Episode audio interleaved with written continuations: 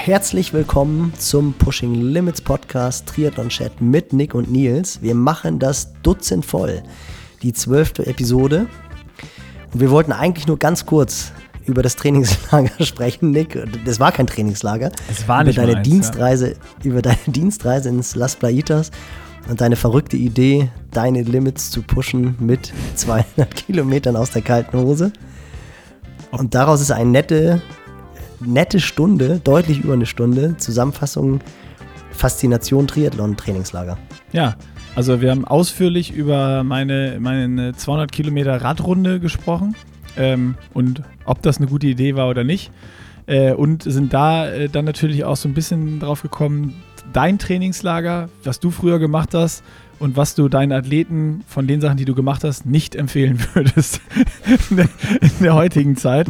Also wieder äh, ein bunter Blumenstrauß und eine äh, sehr, sehr gute Folge geworden, muss ich sagen. Hat mir sehr viel Spaß gemacht. Die Stunde 14 ist wie im Flug vorbeigegangen und ich würde sagen, wie immer, Nils, jetzt hier rein in die Werbung und dann geht es danach ab mit dem Podcast. Und da sind wir in der Werbung, wie immer, AG1 von Athletic Greens hier, unser Werbepartner. Und äh, Nils, AG1 ist ja so ein bisschen ne, Routine, Januar-Challenge, was wir jetzt machen. Das äh, passt, ja, passt ja alles zusammen. Bist du noch bei deiner Morgenroutine bei AG1 oder hast du mittlerweile irgendwas geändert, umgestellt? Hast du, hast du dir, hast du mal ein bisschen rumexperimentiert äh, oder genießt du es immer nur noch mit Wasser oder hast du es dir mal ins Müsli gekippt oder ins Smoothie oder oder sonst irgendwas? Oder bist Nee, du immer bin- noch so ich bin plain? Ich bin immer noch plain. Ich bin immer noch plain. Ich bin auch immer noch morgens. Ich hatte jetzt, muss ich in der Tat sagen, mal so ein paar Tage, wo ich es schlichtweg vergessen habe. Warum? Ähm, und pff, äh, viel zu tun. Ich hatte im, im Kopf, also ich hatte relativ viele Projekte gerade, die mich beschäftigt haben. Und ich habe ja auch so ein bisschen, also ich habe jetzt aus der 50er Woche ist eine 60er Woche geworden. Also ich bin jetzt letzte Woche 60 Kilometer gelaufen und hatte dann auch einen nüchternen Lauf, der anderthalb Stunden war. Und da habe ich dann so gedacht, boah, ey, willst du echt einen Marathon rennen? Das ist doch Schwachsinn. Also die Entscheidung ist auch immer noch nicht gefallen. Und in dieser Phase war auch noch eine Party am Freitagabend. Herzlichen Glückwunsch nachträglich an Pia. War eine, war eine gute Sause. Und in den Tagen eigentlich, wo du AG1 nehmen müsstest. Ey, ich wollte, ich Weil wollte, das ist- ich weiß, deswegen habe ich es vergessen. Das war wirklich so dieses klassischer Kater eigentlich, wo du definitiv Mikronährstoffe brauchst. Ja. Ich meine, das ist die Verursachung eines Katers, die Gründe eines Katers sind einfach, die Elektrolyte sind ausgespült. Ich war aber wahrscheinlich so, immer noch das so. so, als wenn du auf immer einer noch- 200 Kilometer Radausfahrt vergisst, Carbs zu essen.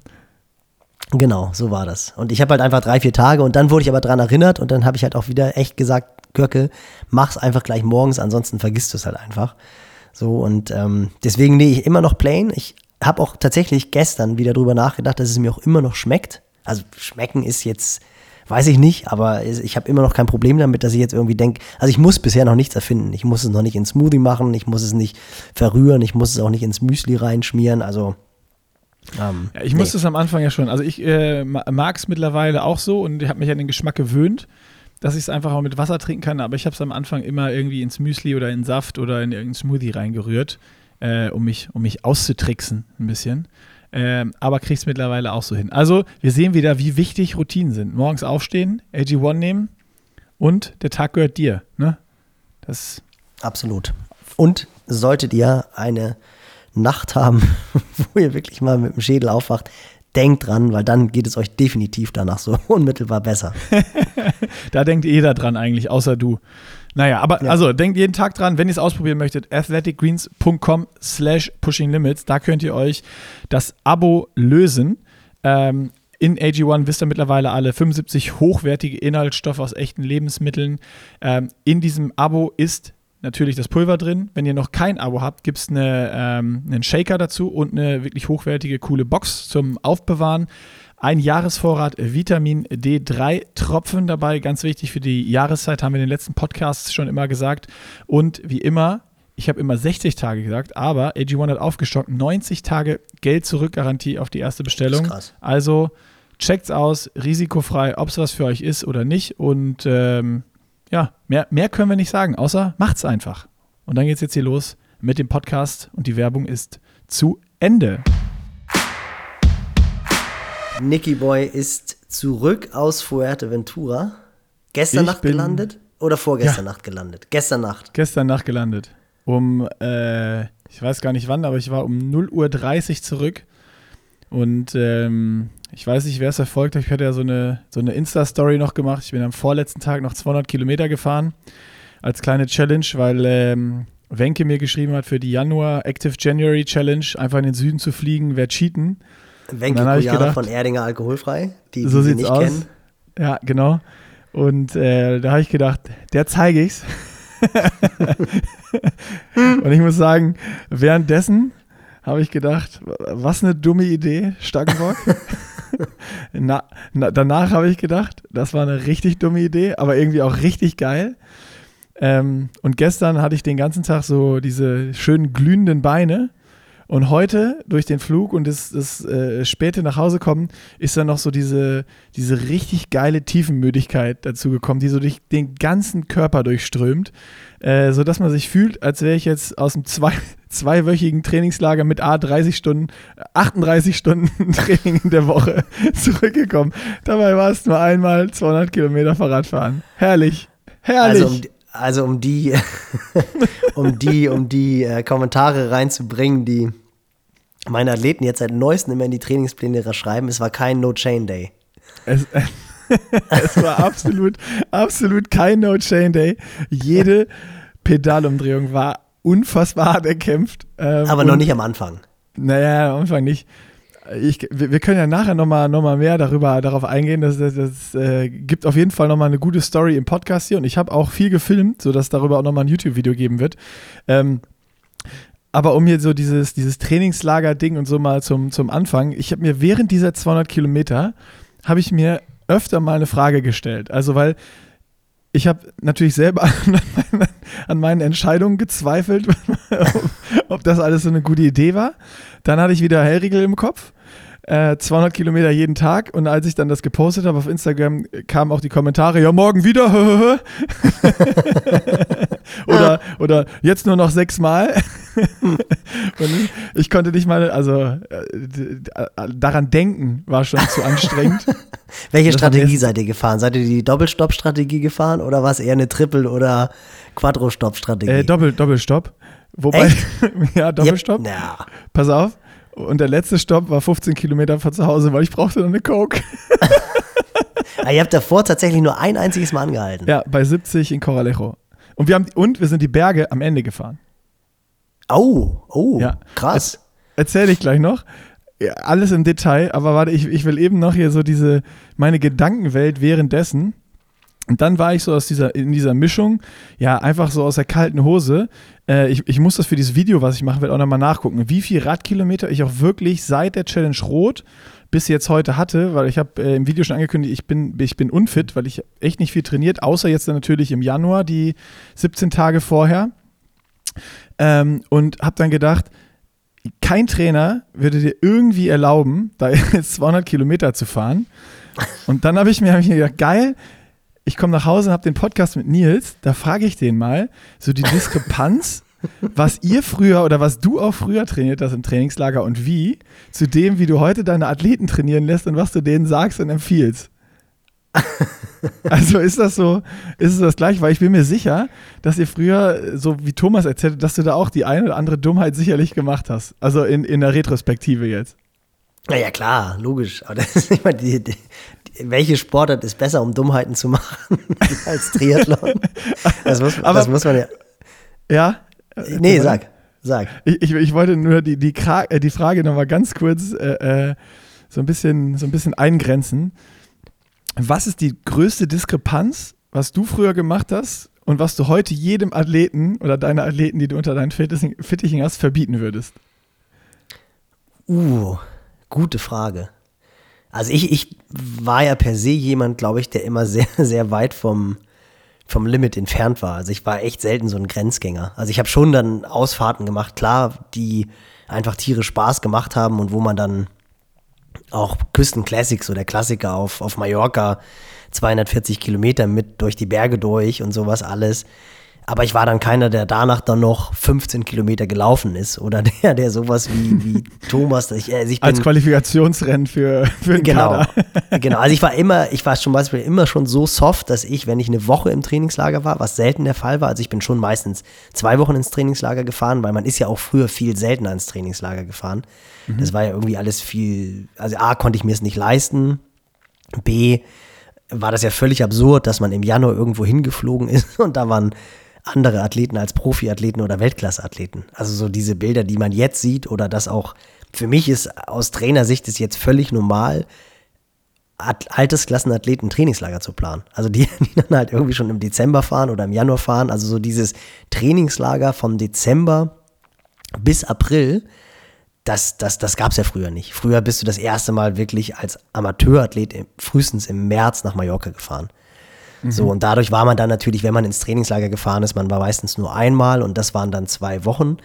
Aber wenn ich dann mal in, in meiner Profizeit ein Camp von einer Woche gemacht habe, was ich zum Beispiel nie gemacht habe, war, dass ich eine Woche durchgefahren bin. Und da gibt es ja massenhaft Beispiele von Leuten, nee, wir sind nur eine Woche und wir müssen mindestens 1500 Kilometer fahren oder 1500 vielleicht nicht, aber das wäre jetzt Hell on Wheels und Holger Lorenz-Style. aber so, ich weiß, dass für viele war das immer so, ich Kommt bin eine Woche im Trainingslager, also muss ich 1000 Kilometer fahren. Das war, das war immer so die Regelung. Also das hattest du schon. Und das waren teilweise auch Hobbyathleten. Und sowas habe ich halt nie gemacht. Das fand ich, ich habe auch immer noch nach wie vor, wenn ich drei Tage Rad gefahren bin, habe ich keinen Bock, mich am vierten Tag wieder aufs Rad zu setzen. Scheiße, das heißt, du, warst schon immer, du warst schon immer so ein Vernünftiger. Ja, spießig vernünftig. ah, pass auf, ich habe eine provokante Frage. Um oh, jetzt, jetzt mal irgendwie, irgendwie eine Antwort auf diese Frage zu bekommen, die ich jetzt hier versuche, bei dir rauszukitzeln. Würdest du deine Athleten im Trainingslager so wenig schwimmen lassen, wie du selber geschwommen bist?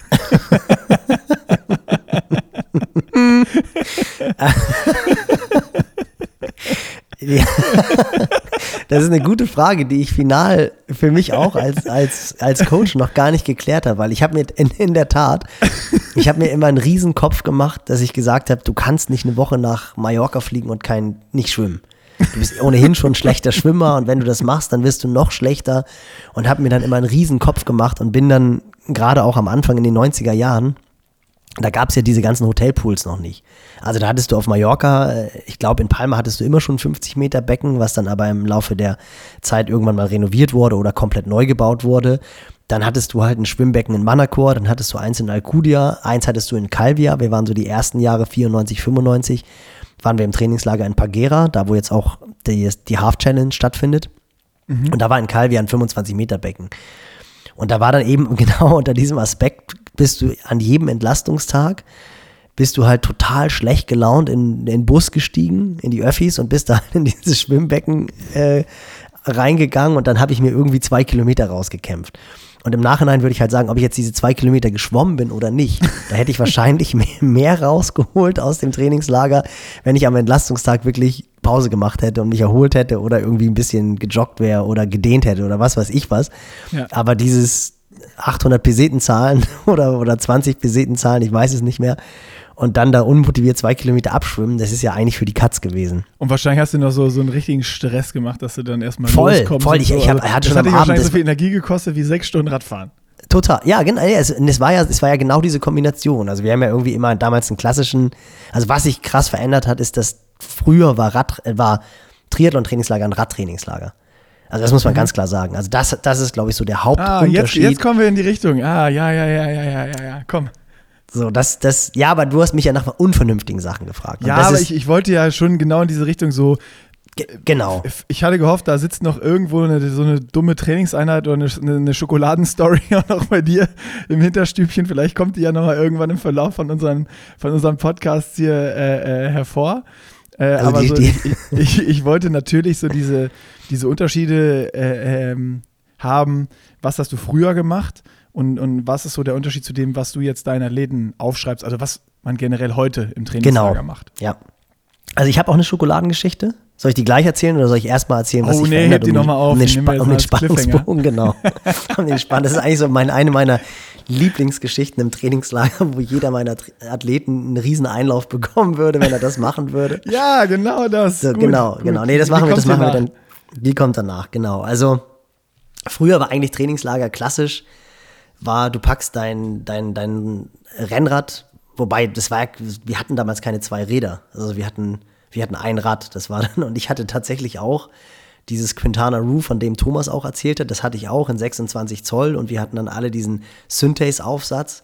In den ersten Jahren war das dann immer noch total hip, einen Rennlenker, also einen klassischen Rennlenker zu fahren, den aber unmittelbar unter den Bremsgriffen abzusägen. Also, dass du nicht die Unterlenkerposition fahren konntest, sondern du hast, du hast das Ding halt wirklich abgesägt. Das war ja alles Alu, du hast es halt abgesägt und hast dann da den, den äh, Lenker-Endpropfen drauf gemacht, weil so ist Mike Pick früher gefahren. Pick Power, absolute Legende, äh, phänomenaler Kurzdistanzathlet, der auch immer oben ohne gestartet ist. In den USA durfte man das halt. Und der ist immer Track gefahren und hatte halt diesen abgesägten Rennlenker und hatte dann von Profile den Airstrike hieß der, glaube ich. Das war so ein Aufsatz, wo die Armschalen hochgeklappt sind. Das heißt, du konntest die Oberlenkerposition fahren und wenn du dann in Aero-Position gegangen bist, bist du dann halt so mit den Ellbogen, hast du dann die Armschalen so runtergedrückt. Ah. Das war, das war dann schon ganz cool, weil du konntest halt am Berg, und das war halt so ein Typ, der hat halt immer diese ganzen olympischen Distanzen, die halt sehr radlastig waren, die hat er gewonnen. So in St. Croix gab es so ein Rennen, da bist du einen Anstieg hochgefahren. The Beast hieß der, der hatte, glaube ich, irgendwie 18 Prozent. Und da konntest du dann, klar, da bist du dann irgendwann in Wiegetritt gegangen, aber vorher, wenn du halt die Berge hochgefahren bist, konntest du da immer noch Oberlenkerposition fahren. Und wir hatten ja immer so eine maximale Überhöhung, dass du gar nicht Unterlenker hättest du eh gar nicht fahren können. Deswegen konntest du den Mist auch absägen. So. Die Drops bist du gar nicht reingekommen. Genau. Geil. Ja. Und das waren halt so die Räder und dann halt gab es natürlich auch keine Radtaschen, deswegen hast du dir bist du immer zu deinem lokalen Radhändler gegangen und hast halt gefragt, ob du so einen Karton haben kannst. Und hast dann das Ding halt in diese Radkartons reingepackt, diese klassischen Pappkartons, womit halt Räder geliefert werden. Hast es dann irgendwie ausgestopft und hast immer gehofft, dass das Ding heil nach Mallorca kommt. Und da gab es ja auch mit noch Klebeband zugemacht, ne? Ja, ja, klar. Und man musste immer, das war mein, mein erstes Trainingslager habe ich nämlich auch mit so einem Radkarton gemacht. Und du hast das, das Klebeband vergessen zu Hause. Nee, zum Glück nicht, aber das war das Wichtigste, es wurde mir auch eingebläut. Das Allerwichtigste ist, wenn du im Radkarton fließt, pack in den Koffer als allererstes eine Rolle Klebeband. Genau, für den Rückflug, weil das, das haben halt immer ganz, ganz viele vergessen. So. Ja. Und das heißt, wir hatten nur ein Rad und damit bist du dann halt ins Trainingslager geflogen. Und dann war, dann war eigentlich war es echt immer so, erster Block war drei Stunden, vier Stunden, fünf Stunden. Also bei der, bei der vernünftigen Variante, die unvernünftige Variante war irgendwie fünf Stunden, sechs Stunden, sieben Stunden. Dann war Ruhetag. Und wenn ich jetzt bei der Variante drei Stunden, vier Stunden, fünf Stunden geblieben bin, dann war Ruhetag, wo wir dann halt unmotiviert schwimmen gegangen sind. Dann war vier Stunden, fünf Stunden, sechs Stunden, dann war wieder Ruhetag. Und das war eigentlich das Trainingslager. Und dann hast du halt immer irgendwie versucht, keine Ahnung, wenn du jetzt hochmotiviert warst, morgens vorm Frühstück bist du dann schon 40 Minuten laufen gegangen und auch ohne jegliche Programme. Oder du bist halt völlig platt vom, von der Radausfahrt gekommen, ähm, hast dich dann zwei Stunden pennen gelegt und bist dann abends nochmal laufen gegangen oder sowas. Und nachher ab. Ich, ja? muss da einmal reingrätschen. Diese drei Stunden, vier Stunden, fünf Stunden, fünf Stunden, sechs Stunden, sieben Stunden, die waren dann halt auch immer so, wie Thomas gesagt hat, schon auch so mindestens ein 33er Schnitt. nee, nee da, da, war ich doch noch gar nicht so imstande. Nein, also aber. Ja, aber was, also von der Intensität, 30, das war schon 30er immer, immer, so mit Druck und immer nicht genau. einfach so Lit und Hit und Intervalle dazu. Nein, nein, gar, nein, gar nicht. Pace und gar nicht. Gar nicht. Drei, ja, schon. Also das ging dann schon bei mir relativ, relativ früh los, dass ich dann, dann schon irgendwie auch darauf geachtet, du hattest ja auch wirklich nur ein Pulsmesser. Und das war auch unglaublich, die waren so riesengroß das war damals, ich glaube, mein erster war auch wirklich, ich weiß nicht, ob es ein Polar war oder Suunto. Ich glaube Suunto. Und der war halt so groß wie jetzt ein iPhone. Wie so ein, so ein, so ein das kleine iPhone. Nicht wie das große iPhone. Was? Aber das, das kleine iPhone und ich hatte ja schon immer so Kinderhand, Kinderhandgelenke. Da hattest du dann halt echt so, ein, so einen riesen Placken da am Handgelenk. ähm, und da habe ich dann nachher schon, da habe ich dann nachher schon so drauf, da habe ich dann nachher schon so drauf geachtet, dass dass ich halt an den Anstiegen nicht zu sehr über den GA1-Puls okay. gefahren bin. Aber natürlich war das auch gerade für uns Norddeutsche, wo du halt immer nur flach gefahren bist und ich konnte ja Berge auch relativ gut fahren aufgrund meines Last-Kraft-Verhältnisses. Und dann bist du natürlich, war das immer irgendwie ein Shootout. Und spätestens der letzte Anstieg auf dem Weg zurück, der, der wurde halt voll gefahren. Und das Spannende ist, wir waren halt wirklich die ersten drei oder vier Jahre waren wir immer in Pagera in diesem Hotel. Und den Anstieg, das ist so ein, das ist kein richtiger Anstieg, da fährst du, glaube ich, auf 400 Meter hoch. Und das ist, glaube ich, der Anstieg, wo du jetzt beim, bei der Half Challenge hochfährst und dann Wendepunkt machst. Mhm. Und den sind wir ja im Trainingslager, du konntest immer entweder Richtung Andratsch fahren, dann war es eher so ein bisschen Höhenmeter sammeln, oder du bist halt über diesen Buckel hinter Calvia gefahren und warst dann im Flachen, bist da in Santa Maria raus und hast dann halt entschieden, entweder du fährst flach, sammelst deine Kilometer oder du fährst halt in die Berge rein. Aber diesen Buckel, den musstest du halt immer fahren. Und der war so, ist so 4, 5 Prozent, also den konntest du echt gut fahren. Und die Abfahrt, die haben wir natürlich dadurch, dass wir die ja im Trainingslager keine Ahnung, zehnmal gefahren sind oder, oder neunmal gefahren sind und das drei Jahre hintereinander oder vier Jahre hintereinander, die kan kanntest du natürlich nachher immer besser. Und dann sind wir wirklich immer, dann sind wir schon den letzten Anstieg immer so Shootout-mäßig hochgefahren. Und wenn dann einer noch irgendwie so knapp dran war, das haben wir dann auch immer einen riesen Spaß draus gemacht. Du bist dann irgendwie mit fünf Leuten angekommen und von den fünf Leuten haben ja mindestens zwei geschielt, weil wir haben es ja von Thomas gelernt. Du hattest A nicht so viel Kohle und B sowas wie Powerbar und Gel gab es nicht. Also wir hatten immer nur Einstoppstrategie, haben uns dann Snickers reingehauen und eine Cola. Also wir sind auch immer nüchtern eigentlich. Also nicht nüchtern gefahren, aber ohne Kohlenhydrataufnahme. Du hast sie dann irgendwelche Brötchen geschmiert und hattest die hinten im Trikot drin und hast die dann halt gegessen und nach zweieinhalb, drei Stunden bist du an die Tanke ran. Die ganzen Kamellen will ich jetzt nicht ausführen, aber es kam halt immer zwei Leute schon schielend an diesen Anstieg ran. Und dann bist du halt den Anstieg shootout-mäßig hochgefahren. Und dann haben wir uns immer einen riesen Spaß daraus gemacht, dass wir oben vor der Kuppe so auf die, die abgehängt wurden, so gewartet haben. Und knapp bevor die an der Gruppe dran waren, sind wir dann in die Abfahrt gefahren. Und sind dann halt auch die Abfahrt wie so Finale Mailand San Remo den Poggio runter, weil du kanntest, du kanntest ja alle Abfahrten.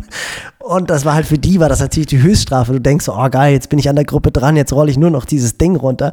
Und kurz bevor du in die Gruppe reinrollst, tritt die halt an und dann musst du die Abfahrt auch noch alleine runterfahren. Und auf der Abfahrt sind auch regelmäßig, auch, auch so völlig hirnrissig, regelmäßig ist auf dieser Abfahrt dann immer irgendeiner mal in der Kurve gerade ausgefahren oder oh, weggerutscht shit. und sowas alles. Es war wirklich so völlig banal, Last oh. Man Standing.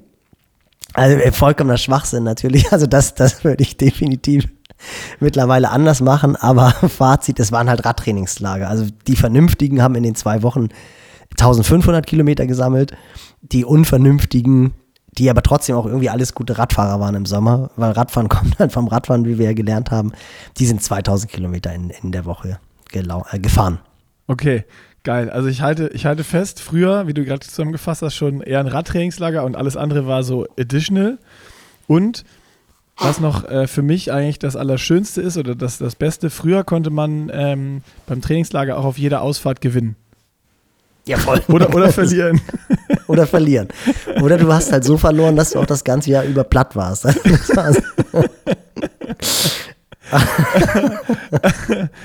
sehr schön. Und das war dann auch, es ist auch so witzig. Ich meine, ich muss ja, weil ich da letztens mit, mit dem einen Buddy von mir, der halt auch dabei war, weil ich glaube, das sind auch so die Gedanken, die dir durch den Kopf gegangen sind, jetzt bei dem 200 Kilometer Ride. Genau auf den will ich auf jeden, auf den will ich aber auf jeden Fall noch näher eingehen. Ja, ja, ja. Was du dir, also ich meine, das war ja wirklich, überleg mal, das war Mitte der 90er und wir, wir haben jetzt 23, also es ist halt 30 Jahre her. Und wir beömmeln uns jetzt immer noch über diese, über die Spitznamen, die du, die, die du der Trainingsgruppe gegeben hast. Weil wir hatten halt. okay, jetzt bin ich gespannt. Jetzt bin ich gespannt. Wir, hatten, wir sind natürlich auch immer Ortsschildsprints gefahren. Das war ja damals auch schon hip. So die, die halt noch fit waren, sind noch Ortsschildsprints gefahren. Wir hatten, wir hatten halt einen, der, der, der konnte wirklich richtig, der hat halt die Ortsschild-Sprint gewonnen. Und das war in Anlehnung an Jamolini und Abdushaparov. Also jeder, der sich im Straßenradsport auskennt und der ein bisschen jünger ist, sollte man Jamolini Abdushaparov googeln. Das ist halt ein Usbeke, der hat zig Tour de France-Etappen gewonnen. Der war, glaube ich, 1,50 Meter groß und hatte Oberschenkel wie Robert Förstermann. Und seine Spezialität war halt die Abdu-Welle, weil der ist halt immer im Sprint komplett von links, rechts rübergezogen und hat halt bei jedem dritten Massensprint das halbe Feld abgeräumt. Oh also google mal bitte Jamolini und Abdu Shaparov. Ja. Und äh, der, der bei uns halt immer die Ortssprints gewonnen hat, war Abdu Matuszewski. Dann hatten wir einen, der hat immer. Der hat auch, der hat auch immer, immer von links nach rechts gezogen. Nee, einfach weil er die Sprints gewonnen hat. Und Jamolini so, okay. und Abdu Shaparov in den 90er Jahren halt so ja. der Top-Sprinter war. Und dann hatten wir einen, der hat immer, das gibt doch so immer den einen oder die eine, die, wenn die sich anstrengen, so eine knallrote Birne bekommen. Ja. Das, das war, war Otto. Das war ich. Nee, nee, das war genau ich wie du. Wie das Bild, wie bei dir, als du dein Selfie gemacht hast, ja. wo ich dachte, du hast dir die Stirn verbrannt, genau so. Ja. Und das gibt doch diese Glühbirnenfirma Osram. und wir hatten halt einen, der hat immer ab dem ersten Anstieg beim Rausfahren hatte der eine rote Birne, das war Otto Osramowski. und dann Man muss wieder viel mehr Und mit dann hatten wir- arbeiten, ist ja herrlich. Und dann hatten wir noch, dann hatten wir noch einen, der hatte, der hatte, der hatte immer einen Platten. Der, der, oh, sorry. Der hatte, der hatte, der hatte immer Platten. Also, der, das, der hatte halt immer, weil der wahrscheinlich irgendwie billige Reifen drauf hatte. Und so, auf jeden Fall hatte der andauernd Platten. Und das war Mike Michelinski. Und, und über diese Dreier-Kombo, ich habe ja keine Namen genannt, aber viele in Schleswig-Holstein werden jetzt wissen, von wem wir reden. Diese Kombo Otto Osramowski, Mike Michelinski und Abdu Matuszewski. und wie hieß du? Und das war noch, und das waren alles, aber ganz krass, diese, die haben alle drei in den 90er Jahren schon, oder dann vielleicht Early 2000er, haben die schon unter neun Stunden gemacht. Also, und Oh, das waren auch, das war auch so die Fraktion, die sind immer, außer, außer sie hatten Platten. und das war auch, das war auch die Fraktion, die halt auch, ähm, die halt auch wirklich dann 2000 Kilometer in den zwei Wochen gefahren sind. Jetzt wollen Aber wir alle ist- aber deinen Spitznamen wissen. Oh, ich, ich weiß gar nicht, ich glaube, ich hatte. also- ja, ja, ja, ja. Nein, Komm, komm, weiß ich komm, wirklich nicht. Nein, also ich, ich, ich weiß, dass, dass viele von denen, die in der damaligen Zeit dabei waren, den Podcast hören, weil die mir halt äh, ab und zu jetzt schon geschrieben haben, dass es Spaß macht, dem zuzuhören. Also wenn ich irgendwie einen Spitznamen habe, können die das gerne mal kommentieren. Mir fällt jetzt keiner ein. Aber ihr merkt ja, also ich habe jetzt echt pitschnasses Gesicht, weil mir so die Tränen rausgelaufen sind, weil das einfach so absurd ist. Und, und du freust dich 30 Jahre später immer noch über diese Spitznamen und die sind auch so präsent. Also wenn ich jetzt meine Buddies fragen würde, wüssten die sofort, um wen es geht und über wen ich rede. Also das war wirklich, ähm, das war wirklich perfekt. Ja. Herrlich. Wirklich, äh, ja. Man konnte Trainingslager gewinnen, man hat Spitznamen bekommen. Also das ist, äh, das hört sich nach, das hört sich früher nach viel mehr Spaß an als heute. Ja, was hast du heute gemacht? Ja, heute waren Hügelsprints und jetzt noch locker schwimmen. Ja, also was sowas war, also äh, Da passiert ja auch nichts. Weißt du, da passiert ja auch nichts. Da hat auch noch keiner am ersten Hügel, weil alle gesittet zusammen locker rausfahren am ersten Hügel und nicht schon der erste draufdrückt, dass der andere einen roten Kopf hat, dann. Ja, weil der auch gleich Ärger, weil der ja auch gleich Ärger kriegt.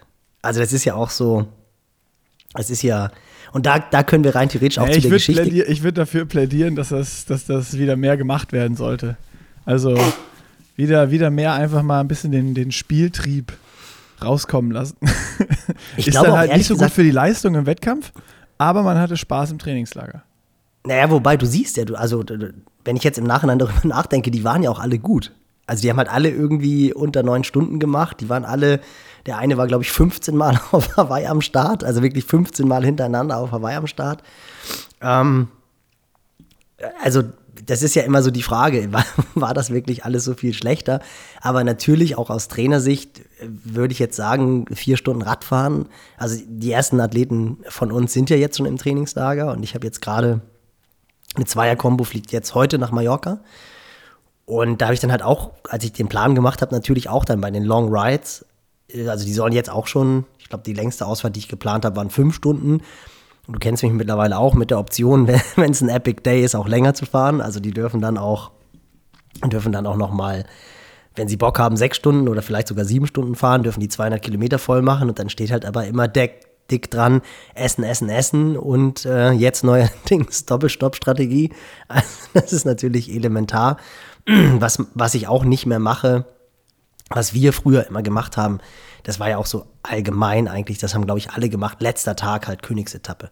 Ja. Und da bist du, da hast du dir halt einfach nochmal tierisch ein eingeschenkt, bist dann völlig platt nach Hause gekommen, hattest und schon gar keinen Bock mehr, dein Rad, du- Rad einzupacken und bist dann am nächsten Morgen mit dem größten Open Window, das man sich vorstellen kann, in den Flieger gestiegen. Ja. Das macht man jetzt natürlich auch nicht mehr, weil man halt einfach mittlerweile weiß, wie viel Stress auch die Reise bedeutet und dass es halt Schwachsinn ist, nach Hause zu fliegen und nach zwei Wochen Trainingslager erstmal eine Woche krank zu sein. Also so da ist man halt schon deutlich vernünftiger geworden und dieses, dieser Konstanzbegriff, der steht jetzt natürlich über allem. Also das ist, das ist, würde ich so sagen, dieser, dieser Hauptunterschied und dass man auch die Trainingslager wirklich nicht mehr als Radtrainingslager sieht, sondern dass man halt einfach wirklich sagt, das ist ein Triathlon-Trainingslager. Wir versuchen über den Gesamtreiz, der natürlich zu 60 Prozent wahrscheinlich über die Radkilometer kommt oder noch mehr. Ähm, Schwimmen und Radfahren wird in der Regel schon auch so ein bisschen hinten angestellt, wobei auch jetzt, ich meine, du warst gerade in Plaitas, da hat man ja auch Bock, ins Becken zu springen. Also äh, da, da, definitiv, ich war, ich war schwimmen. Also, ne, ohne Aber auch nur für die Kamera, oder? Nee, nee, nee, nee, nee. Ich bin, äh, bin danach echt noch ein äh, paar Meter immer geschwommen, weil es einfach äh, A, natürlich gut ist zum Bräunen. Ne, wir sind ja alles eitle, eitle Fatzken. Und äh, weil es in dem Pool, da direkt am Meer, wenn da irgendwie die Sonne drauf scheint oder irgendwie Sonnenuntergang, ist natürlich auch diese Atmosphäre da äh, einfach, einfach unfassbar. Also das fängt ja schon an, wenn du da aus dem Flieger steigst und du hast dieses Kanalenklima wieder und, und kommst hier aus dem Januar oder jetzt andersrum fliegst, fliegst wieder rein. Äh, das, das, ist natürlich was anderes. Da hast du sofort äh, Glückshormonausschüttung bis, bis zum geht nicht mehr. Also ich hatte, ich hatte eine Energie jetzt da, die, die Tage, die ich da war, das war unfassbar. Also wir haben super viel ähm, ja, Videos produziert mit Johann, die ganzen äh, Schwimmtechnikübungen aufgenommen für unseren Pushing Limits Club, dass da dann auch die Videos hinterlegt werden, dass die in den Trainingsplan mit reinkommen und äh, noch ein paar weitere Videos gemacht, Fotos gemacht und äh, nebenher habe ich einfach trotzdem immer noch Bock gehabt, mich auch zu bewegen und nicht nur irgendwie dieses Minimum zu machen, damit ich hier meine Januar-Challenge absolviere, sondern äh, wahrscheinlich hat auch dieser, dieser, dieser Thomas Hellriegel-Podcast immer noch so seine, seine, seine Schatten hinterhergeworfen, äh, dass ich dann, dann auf diese clevere Idee kam, 200 Kilometer zu, zu fahren. Das, das, das war ja auch so, man fragt sich äh, so, ja, warum, wenn du unfit bist, aber es war für mich so klar, dass, dass ich das jetzt irgendwie machen muss, weil es war irgendwie, ja, es das heißt ja Pushing Limits, man muss auch mal, man muss auch mal ein paar Limits pushen. Dann, ja, das muss eh ganz anders definiert werden, genau. Ja, das muss ganz anders definiert werden und, und äh, ja, wenn man richtig fit ist, 200 Kilometer Radfahren kann ja jeder. Und dann, dann, dann habe ich noch diesen elementaren Fehler gemacht und dachte so, oh ja, Kanan, 200 Kilometer, wenn du jetzt einfach machst ein Video drüber und fährst alleine und du hast jetzt hier irgendwie in eine Richtung 100 Kilometer Gegenwind, das kann auch schon richtig öde und, und, und mies werden. Ne? Und ähm, dann habe ich halt, bin ich so angefangen, überall rumzufragen, wer denn nochmal da so Bock hat, am Dienstag lange Rad zu fahren. Und, und dann, dann äh, habe ich, hab ich doch ein paar Leute noch gefunden. Die äh, Leonie Conchalla aus, aus Hamburg hat sofort so, yo, ich habe Bock, ich komme auf jeden Fall 200 Kilometer mit. Äh, die Norddeutschen dann, wieder. Genau, die Norddeutschen wieder. Ähm, und dann gab es aber noch so ein paar aus Johanns Schwimmcamp, äh, äh, so eine riesen Österreicher-Gruppe, die dann so, ja, ja, alle Bock auf Radfahren. Lass uns, ja, ja, wir fahren 200 mit, aber lass so lange fahren, dass wir nicht wieder zum Schwimmen rechtzeitig da sind. und, und da, das, das, hat Johann dann mitbekommen und hat dann gesagt, er fährt auch mit und äh, die biegen dann äh, nach, nach zwei Stunden ab und er bringt die wieder nach Hause, dass rechtzeitig alle zum Schwimmtraining oh, zurück sind. Spielverderber, was ein Spießer. Genau, das heißt, wir sind, äh, um es kurz zu machen, mit irgendwie einer Gruppe von 12, 13 Leuten, also eine Riesengruppe losgefahren. Ja, mega. Und gut unterhalten. Und das war echt so ein, es war eigentlich so ein, so ein Eierschaukeln.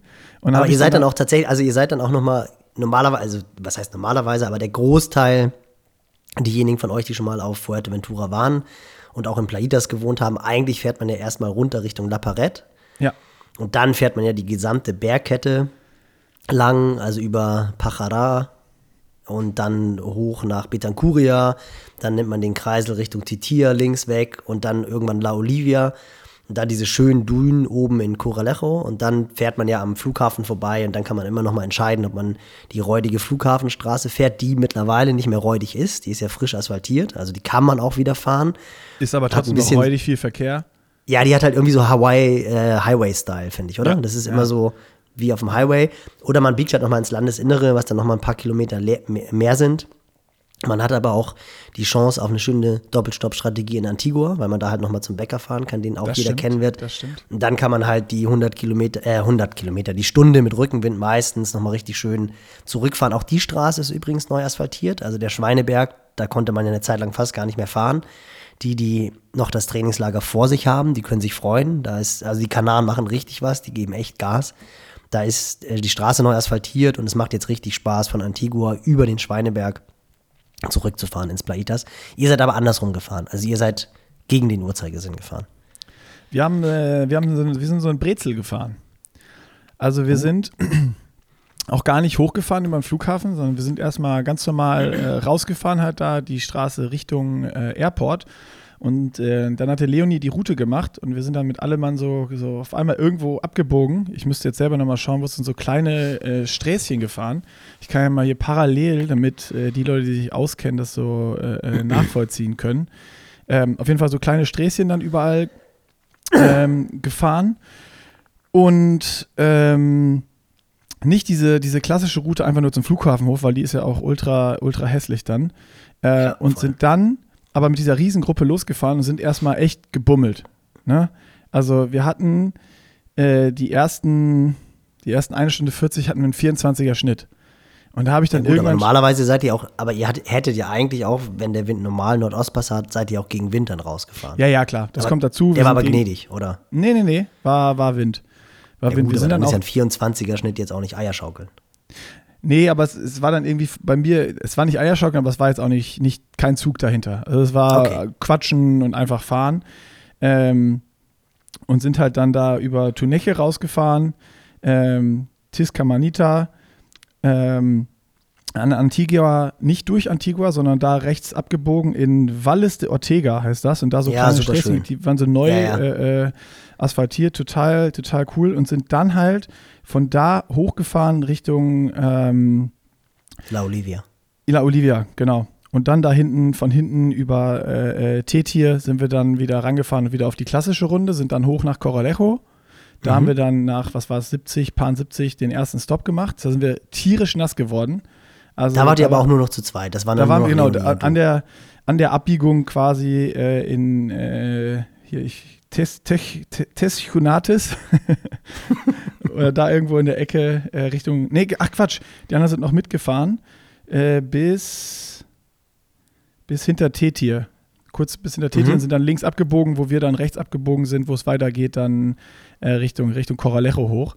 Ja. Und ähm, ab diesem Zeitpunkt waren wir dann nur noch zu zweit. Dann hat Leonie sich auf ihren Auflieger gelegt und aus irgendwie immer so, obwohl es immer noch gegen den Wind ging, aus so 24, 23, 26 km/h wurden auf einmal 35 km/h. Und ich dann nur Unterlenker, guck auf meinen, guck auf meinen Wattmesser. Ja, man muss, man muss ganz kurz, wenn ich einhaken darf, man muss dazu sagen, äh, diejenigen von euch, die Leonie Conchada nicht kennen, sehr, sehr ähm, starke Athletin hier aus Hamburg. Profiathletin auch, startet bei den Profis, arbeitet aber voll als Ärztin. Also das ist jetzt keine, die regelmäßig 30 Stunden pro Woche trainiert. Ganz im Gegenteil, das schafft sie vom Job her eigentlich gar nicht. Und ist auch eine absolute Radmaschine. Also die kann richtig Radfahren. Beim kann Schwimmen, richtig Radfahren. Beim Schwimmen hat sie durchaus noch Potenzial, würde ich sagen. würde Leonie wahrscheinlich auch sagen. Kann auch stabil laufen, aber Radfahren ist Leonie echt eine Maschine. Und Leonie ist, würde ich sagen, so 1,70 vermutlich, oder? Also ist jetzt nicht, nicht groß gewachsen sitzt verdammt gut auf ihrem Schiff. Also wenn die sich in Aero-Position begibt, muss man sagen, äh, bist du nicht unbedingt im Windschatten. Nicht, äh, nicht, so, nicht so richtig doll. Das ist nämlich genau das, was ich gerade erzählen wollte. Ich bin dann Unterlenker gefahren und hab dann ja, Mann, ey, das ist aber ganz schön zäh hier. Und irgendwie, jetzt gucke ich auf den Tacho und wir hatten, was hatten wir? 50 Kilometer weg. Und jetzt dachte ich jetzt noch 150 Kilometer hier hinterher. Und dann gucke ich runter dann hatte so die ganze Zeit zwischen 250 und 270 Watt auf dem Tacho. ja, ich wollte so, gerade sagen, wahrscheinlich hat Leonie vorne weniger Watt getreten als du hinten. Und dann dachte ich so, ja, ja. Und dann dachte ich so, oh, das bin ich in Rot gefahren. als ich richtig, richtig fit war. Das kann nicht gut gehen. Das kann nicht gut gehen. Und Leonie ist aber nicht langsamer geworden. Und dann ging so die Mind Games los, ne? Und dann dachte ich nur, scheiße, was machst du jetzt? Dann habe ich gedacht, okay, habe ich dann den ersten Deal mit mir selber gemacht ich habe gesagt, ich fahre jetzt erstmal bis Coralejo, weil ich wusste, da ist kurz der Supermarktstopp, Flaschen auffüllen. Bin ab dem Zeitpunkt, habe ich wieder äh, Nils im Ohr gehabt. Long Ride, Essen, Essen, Essen. Habe mir dann auf, auf der Strecke, auf den 30 Kilometern Richtung Coralejo, äh, äh, eine Pulle ISO und einen, und einen Riegel reingezogen. Und dann in Coralejo angekommen, habe ich dann gesagt, okay, da gucke ich mal, weil da dreht ja dann der Wind und dann haben wir Rückenwind zurück. Dann wird es bestimmt einfacher und ich muss weniger Watt fahren. Ähm, und dann kam auch in Coralejo dann voll der Regen dazu. Was mir ja erstmal, also es ist ja nicht kalt dann trotzdem, ne? Also es ist überhaupt nicht schlimm, wenn es auf dem Kanal regnet. Es war dann erstmal nur so ungewöhnlich, oh nö, warum regnet das jetzt? Aber mir kam das echt zugute, weil wenn es dann ich eh schon viel zu, viel zu hart Fahrrad fahren muss und dann ist es auch noch richtig heiß und ich schütze viel, dann weiß ich, kommen früher oder später die Krämpfe und ich wusste, die Berge kommen ja am Ende.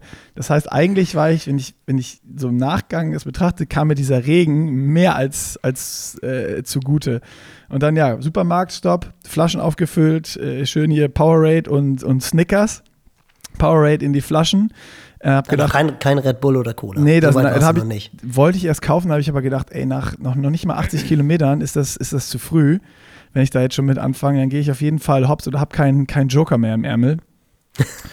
ähm, ja, und dann zurück ging es genauso weiter, Leonie vorne. Und also ich war, ich war bis auf nachher in den Bergen auf den Abfahrten, weil ich einfach schwerer bin und besser bergab roll, war ich keinen Meter auf dieser ganzen Runde vorne. Also das muss ich, ab dem Moment, wo wir alleine waren, ist Leonie alles, alles tutti kompletti von vorne gefahren. Aber, aber, wann, aber wie, wie, wie, hast du denn dann die Berge überstanden? Das ja, finde ich krass. Das, das ist dann, also auf dem Rückweg, da, da, ich, ich, ich, ich komme noch dazu. Rückweg Coralejo war dann natürlich einfach geil, Rückenwind und die ganze Zeit irgendwie 50, 55, 60 auf der Uhr. Und ich dachte schon, oh, das, fuck, das wird super hart. Aber äh, hinten dann mit dem Rückenwind war es natürlich viel besser, weil dann ist meine Position nicht mehr ganz so schlimm gewesen wie im Gegenwind äh, äh hinter ihr. Also ich habe dann deutlich weniger Watt treten müssen und war dann so bei, keine Ahnung, 200, 220, also alles, was, wo du weißt, wenn es gut läuft und ich genug esse, kann ich das überleben irgendwie. Ähm, und habe dann gedacht, ja. Aber ganz, ganz kurz, ja. ganz kurz für diejenigen, die von euch erschrocken sind und um Nick so einen kleinen kleine Messerspitze zu setzen. Berghoch zielt ja Watt pro Kilogramm Körpergewicht, weil 200 klingt ja jetzt ja, gar nicht so wenig. Kilo. Aber was wiegst du gerade? 90 Kilo. Aber das hast du halt, hast du auch schon ein bisschen abgenommen wieder. Ja, ich hatte 91. Ach so, okay, genau. Aber dann relativiert das halt das Watt pro Kilogramm Körpergewicht, relativiert sich dann ein klein bisschen, wenn man mit 90 Kilo berghoch 200 Watt tritt, muss man eigentlich nur die Beine fallen lassen. Nee, es war also nicht berghoch, das war ein Flachen. Das war ein Flachen, dann so, okay. mit, mit, mit Rückenwind zurück. Also okay, ich hatte dann am Ende klar. hatte ich irgendwie 186, 187 Average und 217 NP nach der ganzen Runde. Ähm, ja.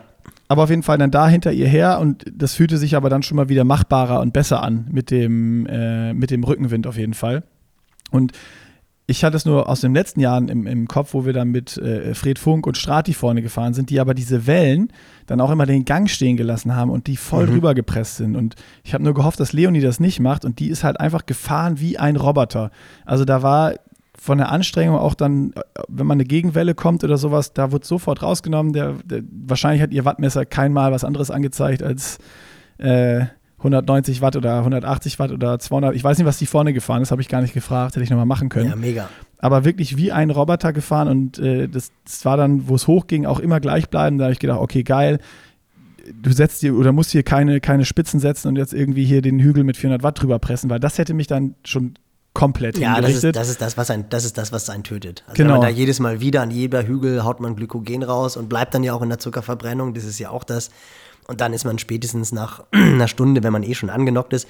Und das ist halt das Perverse, dann geht auch wirklich gar nichts mehr. Das ist dann so genau. dieser klassische Hunger Flat. Dann kannst du dich vielleicht noch retten, wenn du dir halt dann Notnagel, Red Bull, Cola und noch ein Snickers. Aber auch meistens ist dann. Aber genau, das ist dann meistens zu spät. Und das sind dann auch so die Dinger, was einen auch nachhaltig richten kann. Also wo man dann auch wirklich, wenn man das im Trainingslager macht und man macht das irgendwie am Ende des ersten Dreierblockes, will zwei Wochen im Trainingslager sein, können solche Ausfahrten wirklich dafür sorgen, dass das ganze restliche Trainingslager für die Katze ist und das kann man dann in die Müll Mülltonne hauen, weil man sich halt in einer Trainingsausfahrt so dermaßen die Karten gelegt hat und leer gelaufen ist und da dann die Speicher aufzufüllen, das dauert halt richtig, richtig, richtig lange. Also ich kann ja also sagen, schlau gefahren ich, da, von Leonie. Super schlau gefahren, aber trotzdem habe ich mir die Karten gelegt. aber auf jeden Fall, da, da hatte ich dann wieder so ein Fünkchen Hoffnung. Habe gedacht, okay, passt schon äh, äh, fahre jetzt erstmal und ich muss auf jeden Fall nicht vor den Bergen abbiegen, sondern ich kann den ersten Berg ausprobieren. Und äh, dann die Berge hoch äh, ist Leonie dann auch zu meinem wirklich großen Glück auch echt komplett kontrolliert, schön locker hochpedaliert. Ähm, was dann natürlich bei meinem Gewicht trotzdem irgendwas immer, je nachdem wie steil es war, zwischen 240 und 270 Watt äh, äh, auf der Uhr stehen gehabt. Und da habe ich dann gemerkt, uh, wir sind zum Glück die Berge doch hinten gefahren ähm, was jetzt erstmal sich super hart anhört, aber wir hatten dann da natürlich Rückenwind berghoch. Äh, mhm. was, jetzt, was jetzt da für mich auch nicht so schlecht war. Und du hast, was du nicht vergessen darfst, was mir dann auch wieder zugute kam, diese Abfahrten mit Rückenwind, kannst du ja, Ja, wirklich super. einfach rollen lassen. Also da konnte ich dann wirklich mich wieder erholen, konnte was essen und konnte so ein bisschen Kräfte tanken, wieder mich mental auf den nächsten Berg vorbereiten, äh, was ja dann drei in der, in, der, in der Zahl sind. Und der erste ging erstaunlich gut. Und da hatte ich schon so, so ein bisschen äh, Oberwasser und dachte so, ah geil, Stangenbock, unzerstörbar. Kannst du einfach hier aus der kalten Hose fahren. Aber wenn man das wieder sich überlegt, ja, da hatte ich auch noch keine 200 Kilometer, sondern halt 130, ne?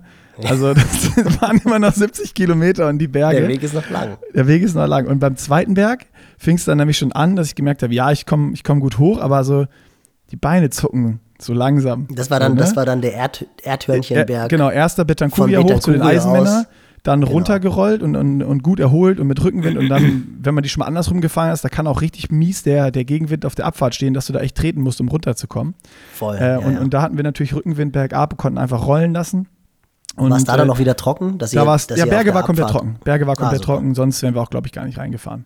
Ähm, und das war, das war dann echt geil und da konnte ich dann mein Gewicht ausspielen. Also da konnte ich mal so richtig zeigen, was ich, was ich bergab kann und äh, 90 Kilo rollen lassen. Ähm, das war dann der einzige Zeitpunkt immer, wenn ich vorne war, wo nicht Leonie vorne war, sondern ich. Ja, Ähm, gut, aber die hatte natürlich auch, du hattest einen riesen, also in den Bergen den Vorteil, dass du auf dem Rennrad unterwegs warst Das und kommt Leonie noch auf dem top. TT. Das, Das ist ja auch kommt nochmal noch ein Riesenunterschied. Ja. Also gerade bergab merkt man das ja brutal. Absolut, absolut. Ja, das ist, das, das ist so. Und aber ja, dann entspannt runtergefahren, auch nichts Wildes gemacht. Ähm, und dann Erdmännchen das gleiche. Da habe ich aber schon gemerkt, oh, die Beine zucken so langsam, aber alles noch so gefühlt unter Kontrolle. Da waren das irgendwie so dann 140, 144 Kilometer. Und dann da bergab. Und dann habe ich gedacht, ja, ach komm, letzter Hügel noch, die 200 hast du locker im Sack, gar kein Problem mehr. Aber Ähm, dann seid ihr in Pajara also nochmal rechts abgebogen. Genau, quasi. unten in Pajara rechts abgebogen und dann da nochmal den letzten Hügel, der ja unfassbar schön ist von der Seite. Bin ich noch nie gefahren Mega. von der Seite. Ah, äh, mega schön, aber halt auch echt knackig. Also, Ja, richtig knackig, aber auch nichts los. Die wenigsten Autos, super schön. Ich weiß gar nicht, warum wir den so wenig gefahren sind. Also, äh, oder ich bis jetzt. Super, super Empfehlung auf jeden Fall.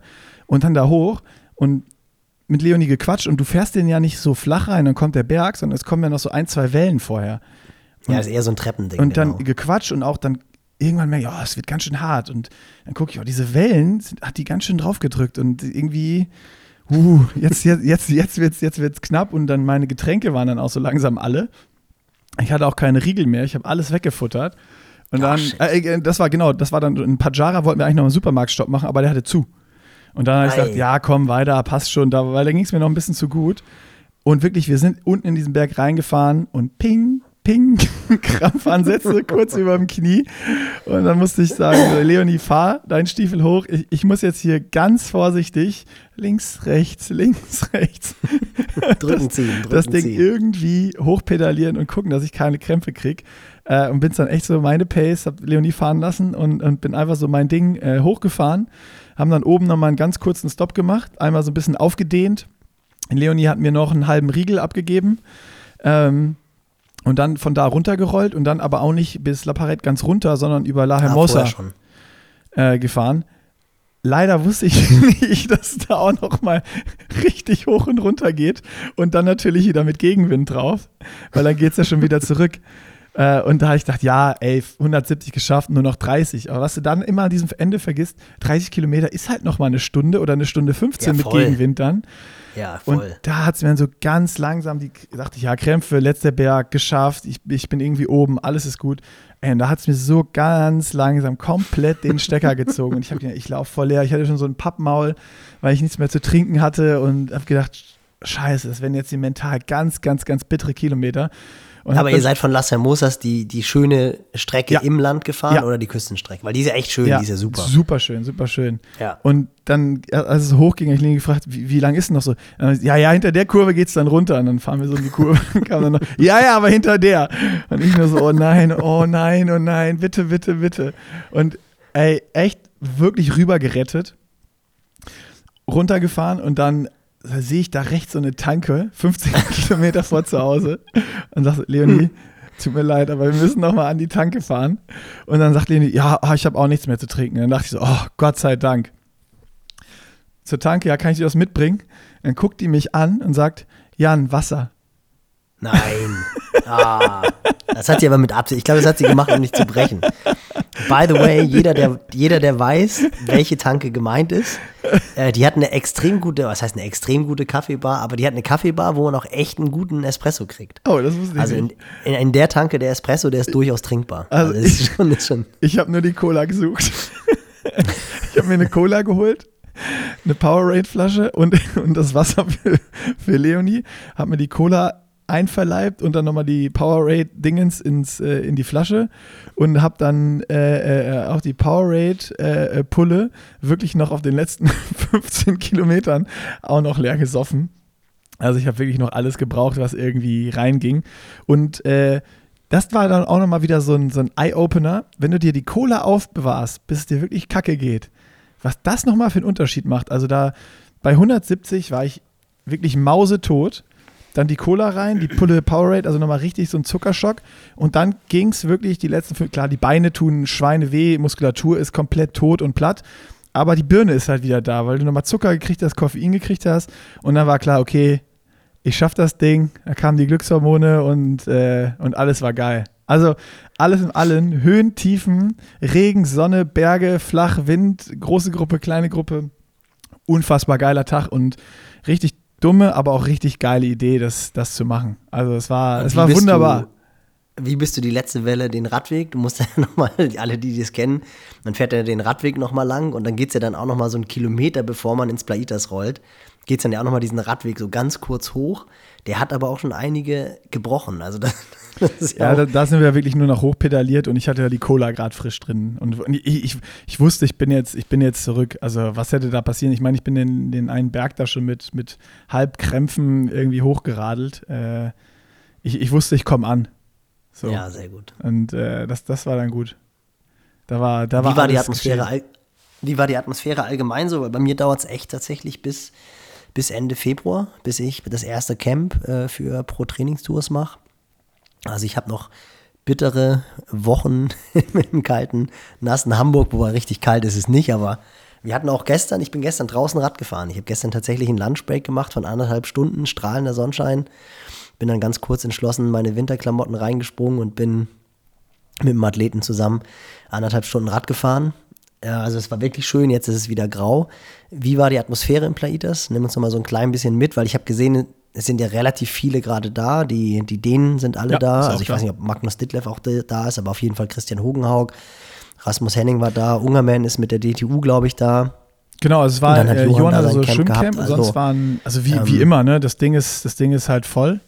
Äh, und und äh, zu der Zeit jetzt natürlich hauptsächlich irgendwie Triathleten. Es waren noch so irgendwie auch deutsche, deutsche Boxer da. Die kennst du natürlich sofort von der Statur gegen die Triathleten. Das war ganz geil. Also richtige, richtige Maschinen.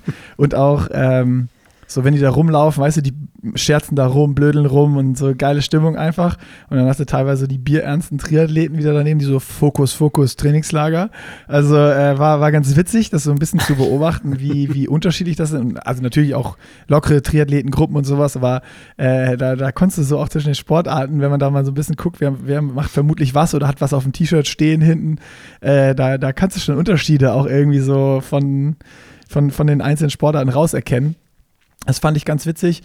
Ähm, und ja, dann DTU und sowas alle da. Ähm, ist, ist ja eigentlich auch irgendwer, ist ja gefühlt, wenn man, wenn man da ist, von, von, von irgendwelchen Verbänden und sowas auch immer im Plaitas. Da ja auch einfach ein Hotspot, weil sich einfach, ich meine, die Anlage ist einfach geil, haben wir schon gesagt, der Pool, du hast Kraftraum, alles, das sind optimale Möglichkeiten, du kannst da geil Trails laufen, du kannst geil Radfahren, rausfahren, also es ist, ist einfach cool und äh, was mir super äh, äh, aufgefallen ist, da hatte ich noch kurz ähm, mit der Maya gesprochen, ähm, über die Dänen, die eben da waren, was du, alle, alle, die du angesprochen hast, waren da. Camilla Pedersen war sogar auch noch mit da.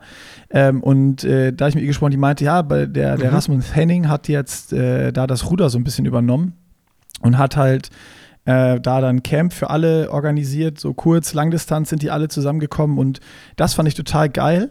Die haben ähm, zwei Wochen waren die da und es gab für alle Vereine oder alle, äh, die, die im, im ähm, dänischen Verband dann eben sind, ähm, haben die Möglichkeit gehabt, sich irgendwie dazu zu buchen als Age-Grouper. Ähm, dass sie dann eben als Age-Grouper auch eine Woche da sind in Plaitas und dann auf Einheiten, wo es halt passt, äh, eben mit den Profis zusammen trainieren können. Also wenn die Intervalle laufen, hinten am Radweg, wenn man dann ja, nachher cool. links abbiegt, da Mega. auf dem Parkplatz im Kreisel, ähm, da sind die dann Intervalle gelaufen, die Profis sind hingelaufen, die Age-Grouper sind dann mit dem Rad hingefahren, ähm, sozusagen als, als Warmfahren und sind dann da auf der gleichen Strecke ja, mit cool. denen halt Intervalle gelaufen und so ein bisschen was irgendwie, dass die Profis, ja, giving back, ne? So ein bisschen äh, äh, äh dafür sorgen, dass auch Triathlon weiter einfach wächst und so, dass die, dass die Barrieren abgebaut werden. Und das fand ich eigentlich eine echt coole, coole Idee und coole Aktion äh, von denen und äh, hat, war Maya auch voll begeistert Mega von. Gut, ja, das war echt cool äh, und war auch nicht, dass dann irgendwie deren Training beeinflusst hat oder so, weil die sind ja dann nicht mit denen irgendwie Rad gefahren und dann mussten die auf alle warten, weil dann die Leistungsklassen einfach natürlich super unterschiedlich sind, sondern die haben dann einfach geguckt, mhm dass es dann passt oder dass sie dann im, im, Becken auf den Bahnen daneben sind, aber halt dann ein ähnliches Programm, nur eben verkürzt schwimmen, aber dann halt auch bei den Nationaltrainern dann entsprechend. Und äh, ich glaube, das ist aber wie viele, wie viele waren das dann? Waren dann da, kamen dann da irgendwie zehn Altersklassen? Das habe ich jetzt gar nicht gefragt, aber es war schon eine größere Gruppe, aber jetzt auch nicht so, dass es völlig aus dem Ruder gelaufen ist. Ich schätze, dass sie das dann natürlich irgendwie auch limitiert haben und First Come, First Serve oder sowas. Also wie es genau abgelaufen ist, weiß ich nicht. Ja. Ähm, da hatten wir nur kurz gesprochen einfach, aber ich fand die Idee halt einfach Weltklasse. Ähm,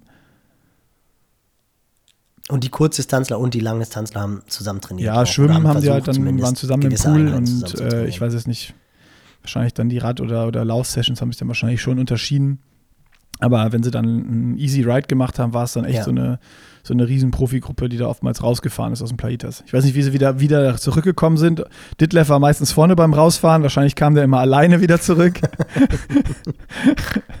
ähm, aber ja, mega spannend. Also das ist natürlich auch ein, ein Vorteil, ja, wenn du stimmt. wenn du ein kleineres Land bist, eine kleinere Nation und der Verband in Dänemark wird natürlich zwangsläufig wesentlich weniger. Da könntest du wahrscheinlich das ganze Plaitas ausbuchen. Und die DTU, äh, die was, was ich aber sehr interessant finde, dass die Dänen in Plaitas sind, weil normalerweise war es eigentlich immer so, dass ja. der Club La Santa, so der, das ist ja eine dänische Company, ähm, und das wundert mich, dass die jetzt das nicht im La Santa machen, wobei auch der La Santa, glaube ich, komplett ausgebucht ist. Also es ist schon krass, dass auch die Buchungszahlen sowohl im Plaitas als auch im, im La Santa auf Lanzarote, weil die Preise haben auch echt bei beiden nochmal gehörig angezogen.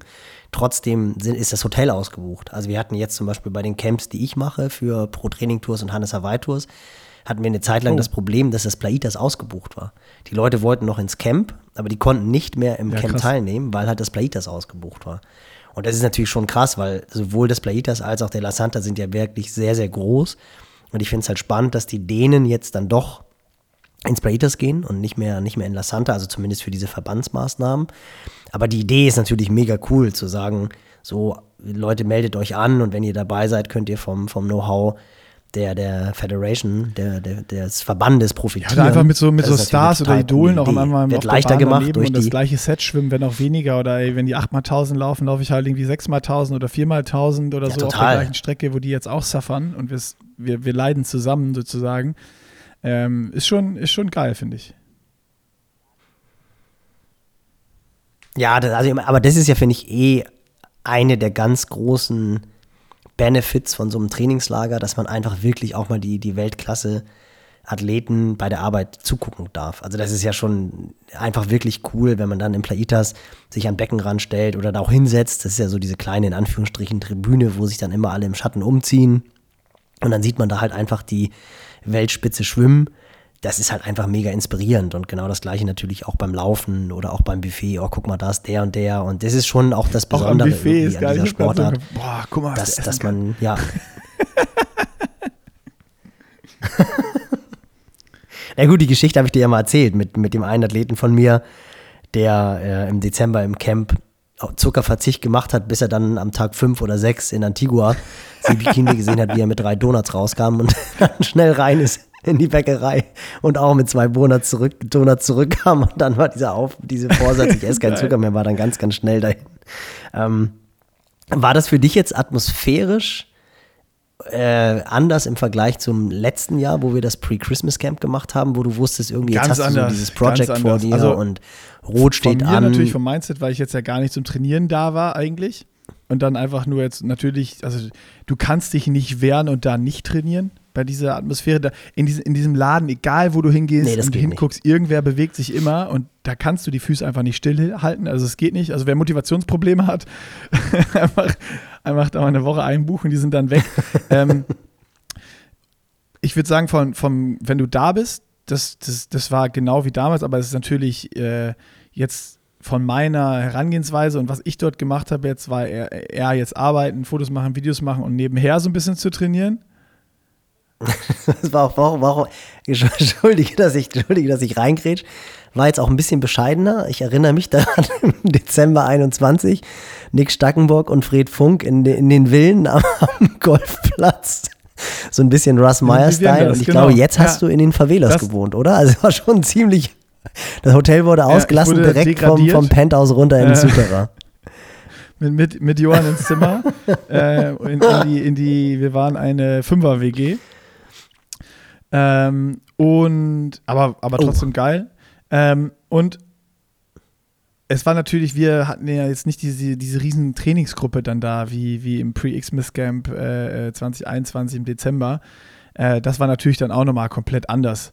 So, alle Bock auf Training haben, wo geile Stimmung ist und äh, wo irgendwie so viel es geht zusammen trainiert werden, Späße gemacht werden, sonst was. Das, das hat natürlich auch gefehlt, dass du die, die große Gruppe hast. Aber es war einfach trotzdem eine geile Zeit. Also es ist dann auch egal, ob du da irgendwie mit einer Riesengruppe oder mit zwei, drei Leuten am Tisch sitzt und du kennst ja immer noch mal irgendwo wen, quatsch mit dem, quatsch hier noch mal ein bisschen. Also es war schon, äh, war einfach schön. Es war, Ja, ihr habt dann auch gleich Johanns Kontakte, so der alte, der alte VIP, er hat dann direkt vom Hotelchef Markus das Bobbycar geschenkt bekommen. Also nicht geschenkt bekommen, aber ihr durftet, da war ich auch echt ein bisschen neidisch, weil ich jedes Mal wieder, wenn ich runtergehe von den Favelas Richtung Essen und dann hoch, runter ist ja noch okay, aber dann hoch, dann denkt man immer wieder, boah, ich mache hier pro Tag nochmal zwei Kilometer, einfach nur Weg hin zum Buffet. ja, ich bin, Und ich bin aber gar nicht so oft mit dem Bobbycar hochgefahren, weil, äh, also Johann hat ja einen, einen Kreuzbandriss und so laufen und gehen, also er kann gehen und, und Radfahren und schwimmen, gar kein Problem. Ähm, wird jetzt dann operiert, aber so da dieses, dieses Hoch- und Runtergehen ist okay, aber geht natürlich äh, äh, ohne, ohne Kreuzbandriss besser und hat natürlich da ein bisschen rumgeheult und hat dann das Ding bekommen. Aber wir sind dann am zweiten, also wir sind mit dem Ding hochgefahren das erste Mal und dann, wenn wir runtergefahren sind zum Essen, äh, war oben irgendwie so eine, so eine Schulgruppe oder Studenten oder ich weiß es nicht, waren auch in den Vivien, Vivienas. Ich glaube, das waren auch Dänen oder Norweger oder irgendwie sowas. Äh, und da war eine dabei, die komplett auf Krücken ging. Und dann habe ich gesagt, so, ey, scheiße, wir können jetzt hier nicht mit diesem Ding runterfahren. Und Johann, der, tut so, als wenn er einen Kreuzbandriss hat und, und fährt auch mit dem Ding. Und dann äh, sind Jan und ich da, wir haben uns da mal zu dritt reingequetscht, äh, aus dem Ding ausgestiegen auf der Hälfte. Da ich gesagt, Johann, dreh um und hol die ab äh, und, und nimm die jetzt mit runter. Und dann ist Johann immer zum Essen äh, mit, die, dann war es die Invalidenkutsche. Und äh, Jan und ich sind dann meistens gelaufen, es sei denn, wir sind so am Nachmittag nochmal einmal hoch oder runter gefahren. Äh, aber ja, ich finde, jeder sollte so ein, so ein Golfkart bekommen, wenn man da Gast ist. Das wäre geil. Das macht schon Spaß, mit so einem Ding rumzufahren. Also mu- muss ich sagen, das ist einfach so ein geiles kleines, äh, so, ein, so ein Spielzeugding, was man sich als Kind immer gewünscht hat. So ein, so ein Spielzeugauto, so ein elektrisches. Und das, das ändert sich auch nicht, aber du wenn weißt du das ja, jetzt hast. Es macht einfach Spaß.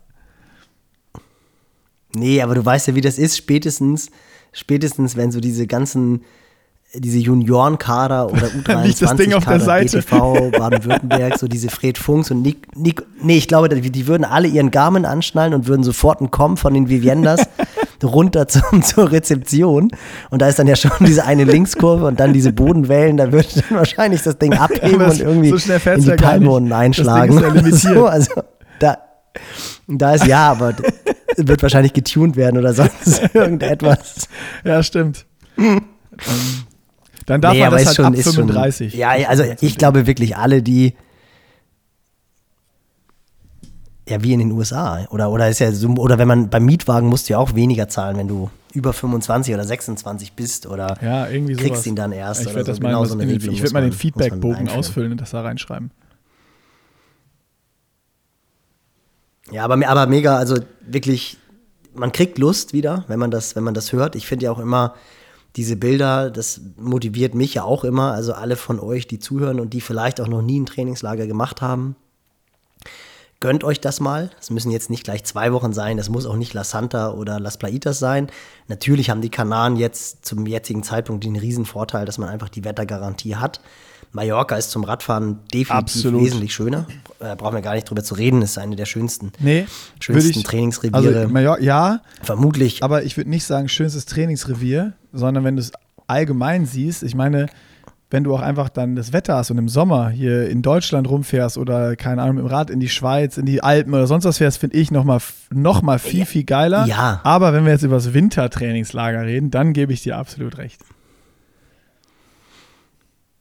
Genau, und ich wollte auch, wollte Ja. auch wirklich in Bezug auf, auf Rad, also gerade radlastig. Also, und ich habe beispielsweise, ich weiß gar nicht, wann das war, ist jetzt auch schon wieder so, müsste safe vor Corona gewesen sein. Da habe ich durch Zufall bei einer Radausfahrt verrückt. auf Mallorca Greg Alexander getroffen. Und war voll so, ich so, es gibt's ja gar nicht, Greg Alexander. Und der hat mit, ja, auch Australiern im äh, Club Poyenza, hat der ein Camp gemacht. Und da war er das allererste Mal auf Mallorca. Und ich meine, der Typ hat nun wirklich schon, ich meine, der hat in Boulder gelebt, der kommt aus Sydney, der hat schon viele gute Trainingsreviere gesehen. Und der war auch so geflasht, weil für uns ist es ja normal, Ah, ja, diese, stimmt, diese stimmt, kleinen stimmt, Straßen, diese unglaubliche Vielzahl von Straßen und die ganze Zeit zu zweit nebeneinander. Dann die Einheimischen, klar, wenn die Touristen, die sind dann auch öfter mal genervt, aber die Einheimischen, die fahren ja am Anstieg. Wenn keine Chance ist zu überholen, bleiben die ja fünf Minuten hinter dir, ohne zu hupen, fahren dann an dir vorbei und machen Daumen hoch oder bedanken sich mit dem Hupen. Diese alten Renault 4s, die auf Mallorca noch so er wahnsinnig Super, dann ist auch ein Mietwagen viel rumfahren. Und diese Deutsche. äh, Genau. und diese ganzen kleinen, diese ganzen kleinen Cafés und so, also da muss man schon sagen, das gibt, was die Infrastruktur Radsport anbelangt, ist es schon schwer, so eine variantenreiche Insel zu finden wie Mallorca. Also wo du halt flach fahren kannst, wo du Berge fahren kannst. Und also ich glaube, das ist schon relativ schwierig, da was Vergleichbares zu finden. Girona soll ja vergleichbar sein. Ich war jetzt noch nicht da. Aber ich war beispielsweise auch schon am Gardasee, ich war auch schon in der Toskana. Das ist irgendwie alles schön, aber es ist kein Vergleich mit, mit, mit Mallorca zum Rennradfahren. Aber worauf ich eigentlich hinaus wollte, ist, dass diejenigen von euch, die noch nie ein Trainingslager gemacht haben, gönnt euch das wirklich mal. Und klar, diese Locations, Destinationen, wo die Weltklasse trainiert, das ist nochmal eine ganz, ganz andere Motivation, einfach die Top-Athleten bei der Arbeit, bei der Arbeit zuzuschauen und auch zu sehen, dass halt auch die nur mit Wasser kochen, dass auch die Kuchen auf dem Dessertteller haben und dieses ganze, das macht schon wahnsinnig viel Spaß, finde ich. Also es ist, ist schon wirklich, Trainingslager ist schon ein besondere, besonderes so, Erlebnis und, auch äh, eine besondere Erfahrung. Stichwort Trainingslager. Du hattest noch eine Geschichte, die du erzählen musstest, bevor wir die vergessen.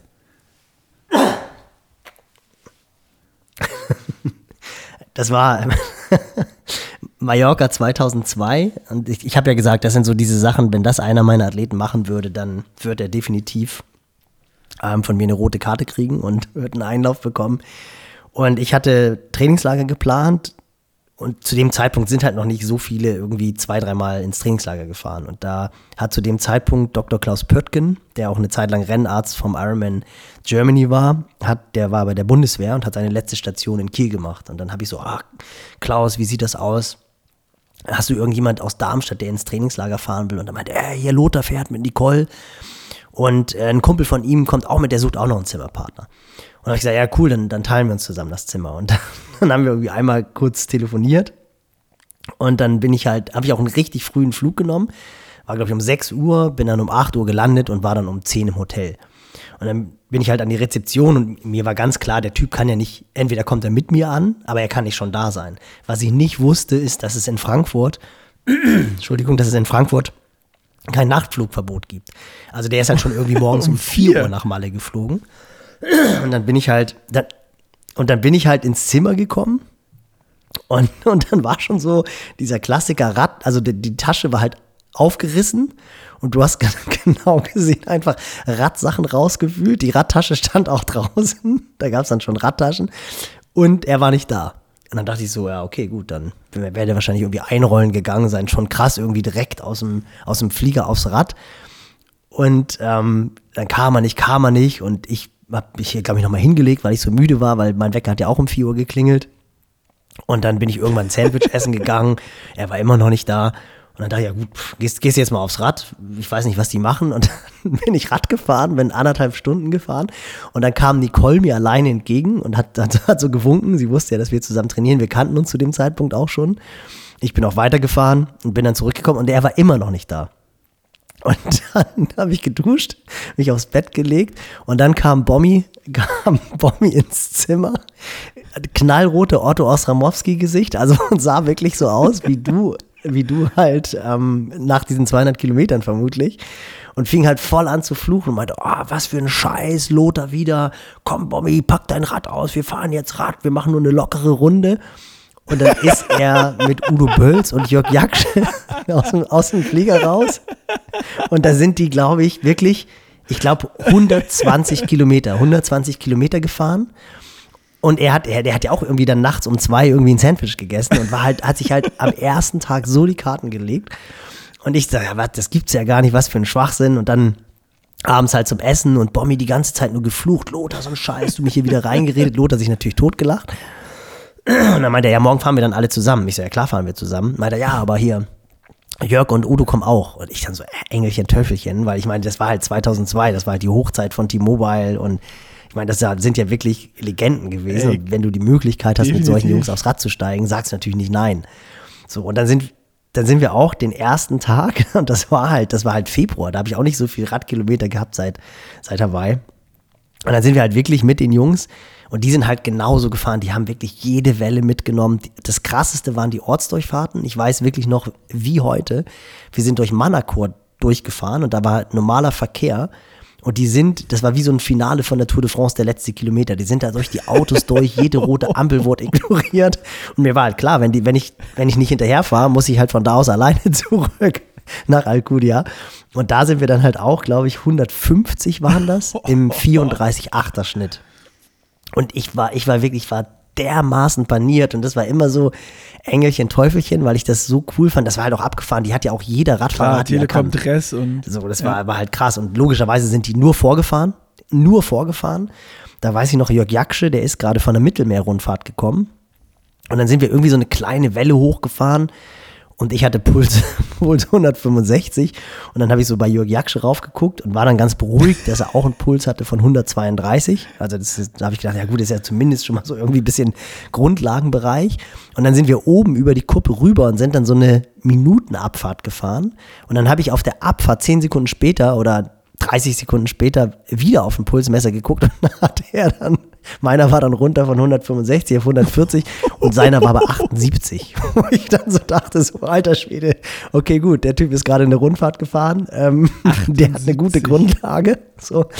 Und äh, wenn, wenn das natürlich einer meiner Athleten machen würde und jetzt irgendwie schreiben würde, ah, hier geiles Trainingslager, geile erste Ausfahrt, hab Sebi Kine und Laura Philipp im Plaitas gesehen und bin mit denen Race Pace Intervalle gefahren da würde der natürlich schon einen Einlauf bekommen. Ist aber natürlich auch, wie gesagt, 20 Jahre später A, eine coole Geschichte und war auch für mich absolutes Highlight, mit, mit zwei solchen Idolen ja, äh, mal über mega. Mallorca zu schippern und einen Schnitt zu fahren, der das war, das war auch, das war so ein, es war kein No-Chain-Day, aber wahrscheinlich so dieses Gefühl, nach 120 Kilometer aufs Tacho zu gucken und denken, oh Holger, wir fahren hier gerade 4 Stunden 55 über die 180, so war das ja auch.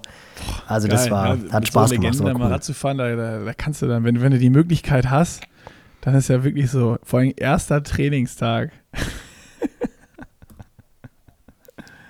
Ja, das war irre. Das war wirklich, aber noch witziger war wirklich Bommi. Der, Tagen, der, war auch die ganze Woche war der platt. Paniert. Der war die ganze Woche platt von, von, von. Und am dritten Tag hat er dann auch nicht mehr mitgemacht. Lothar hat dann aber am vierten Tag auch nicht mehr mitgemacht, weil das dann einfach zu hart war. Geil. Aber das war, das war schon, das war echt cool. Also nicht schlau, aber ähnlich wie bei, also es war nicht ganz so verrückt wie deine Aktion. Aber du kannst ja jetzt auch wieder eine Woche lang, ich wollte gerade sagen, eine Woche auf der faulen Haut liegen. Äh, aber kannst du ja nicht. Ja, dann ihr seid ja einfach nochmal schneller gefahren. Ach so, äh, das, habe ich bei meiner ja, Story noch gar nicht nee, erzählt. Leonie hatte dann nämlich den Schnitt von 24 nochmal auf 29,4 oder so, 29,3 oder sowas wieder hochgeballert. Also, äh, und da wurde auch schon richtig Schnitt wieder gut gemacht im Gegenwind, dann ab äh, La Oliva bis, bis Corralejo. Also, ja. Um, um die Geschichte komplett zu Ende äh, zu erzählen. Einfach eine Maschine. Also, Leonie, ähm, Genau, und ich habe ja gefragt, warum sie, ist mir natürlich gleich wieder aufgefallen, mit äh, TT unterwegs, weil sie startet beim genau. Ironman South Africa. Der ja auch schon, das ist halt auch krass, da ist jetzt auch schon die finale Phase begonnen. Caroline Lerida startet ja auch und ähm, Muss jetzt auch noch eine Woche oder anderthalb Wochen hier im kalten Würzburg aushalten. Oh. Gestern gab es Neuschnee, da hat sie mir ein. Bild geschickt, da habe ich gesagt, oh nee, das Okay. kann doch nicht wahr sein. Bisher ist die Ja, super, super durch. Bei euch, ich gehe erst gleich Skilanglaufen im Ja, Standwald. ehrlich, krass. naja, auf jeden Fall Ironman Südafrika Anfang Nee. März. Ja, Das ist auch nicht mehr sechs, lange sieben hin. Wochen, Ja, sieben Wochen. Der Countdown läuft. Sieben Wochen noch. Sechs, sieben Wochen noch, genau. Und Leonie wird auch am Start sein, deswegen war sie im TT. Genau. Ja, Rennrad, Rennrad wäre besser gewesen für mich, hingucken. aber so Wobei ich glaube, das wird diese ganze schon- Geschichte einfach nochmal schöner gewesen. So im Nachgang, im Nachgang ist es ja immer gut, aber währenddessen Und die ist auch echt schön. so oft selber verflucht. Ja. Stimmt. Ja, aber deswegen machen wir den Guter, Quatsch. guter Abschlusssatz, würde ich sagen. Machen wir, Herrlich. machen wir einen Deckel, Deckel drauf heute. Und, Gutes Schlusswort. Äh, nächste Woche geht's, nächste Woche geht's Deckel weiter. Ja, Du erhol dich gut. Nee, Nee, morgen, heute geht's Podcast. weiter. Du hast doch, du musst Ja, ich, den ja nur durch. ich hader noch mit mir. Ich bin ja gestern, Ach so, ja, ja, ja, ich ja. habe ja. gestern auch überlegt, so, ja, komm, ey, nach der, nach der Ausfahrt da, da mache ich nur fünf Minuten Stabi. Aber ich bin tatsächlich noch einen Fünfer gelaufen gestern. Aber ganz, ganz, ganz locker. Ja, und jetzt Ach, hader ich mit mir, was, ob, ob ich auf die Rolle gehe, Ja. ob ich einen Fünfer laufe oder Stabi mache. Was sagt der Coach? Ich würde auf die Rolle gehen. Aus trainingstechnischer Sicht, eigentlich würde es natürlich am meisten Sinn machen, schwimmen zu gehen.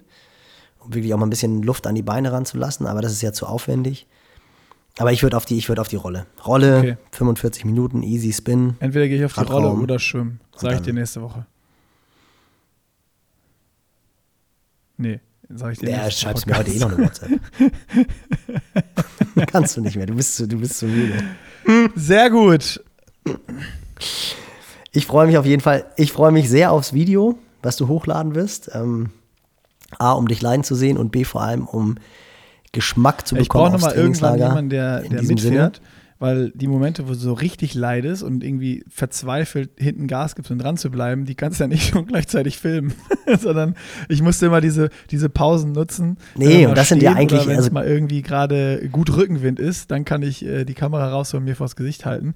Aber ich habe äh, auf jeden Fall mir so eine GoPro umgeschnallt und die auch immer mal wieder laufen lassen. Vielleicht kommentiere ich so ein bisschen drüber. Obwohl, da sieht man auch dann zwei Stunden nur äh, Leonie Ja, aber das ist ja eh das. vor mir fahren. Nicht, nicht zwei Stunden, acht Stunden, sieben Stunden.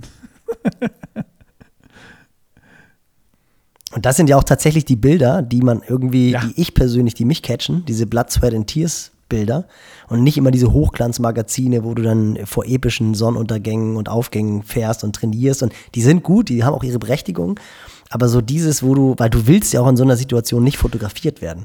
Also jeder, der, jeder, der das kennt, der platt ist und wo man wirklich diese Situation hast, die du beschrieben hast, wo du echt einfach nur noch denkst, boah, ich will jetzt noch diese Ja. 200 Höhenmeter irgendwie überstehen. Du willst eigentlich in Wiegetritt, aber kannst du nicht, weil dann sofort die Oberschenkel krampfen. Das heißt, du versuchst einfach nur gut zu fahren. Und wenn dann einer neben dich kommt und sagt, so, Nick, jetzt machen wir mal ein Bild, drehst du ja durch, dann wird man ja richtig aggressiv dann in der Situation. Aber eigentlich sind das natürlich die Bilder, die diesen Sport auch so herrlich machen. Und im Nachhinein, wenn man dann wirklich die coolen Bilder hat, gibt es ja fantastische Bilder vom alles. Radsport, gerade irgendwie Paris-Roubaix. Da werden ja auch immer Bilder fabriziert, die sensationell sind. Und diese Blood, Sweat and Tears Bilder, das ist eigentlich das, was Vielleicht man ich viel, so viel mehr GoPro sehen müsste, meiner Meinung nach. Ähm, nee, das will auch, nee, das will, also schon das, das Video, was du gedreht hast, da mit deinen drei Flecken auf der Stirn, das, das hatte mit Ästhetik nichts zu tun. Und, und diese Blood, war Sweat einfach, and Tears Fotos, ähm, die können ja auch ästhetisch Ich sein. wollte ein bisschen Realismus da reinbringen, so wie es wirklich ist. Glasige Augen, den Helmabdruck, leichter Sonnenbrand und einfach nur, einfach nur froh im Bett zu liegen. Ja, So, Nicky Boy, wir machen den Deckel drauf, sonst wird es so wie bei Thomas, als wir noch einmal kurz über Scheibenbremsen und Felgenbremsen reden wollten. Und der Pushing Limits, äh, der, der Podcast Okay, wurde so- 20 so Minuten länger. Schönes Wochenende, Tschüss. lieben Gruß und viel Spaß im Schnee. Ciao.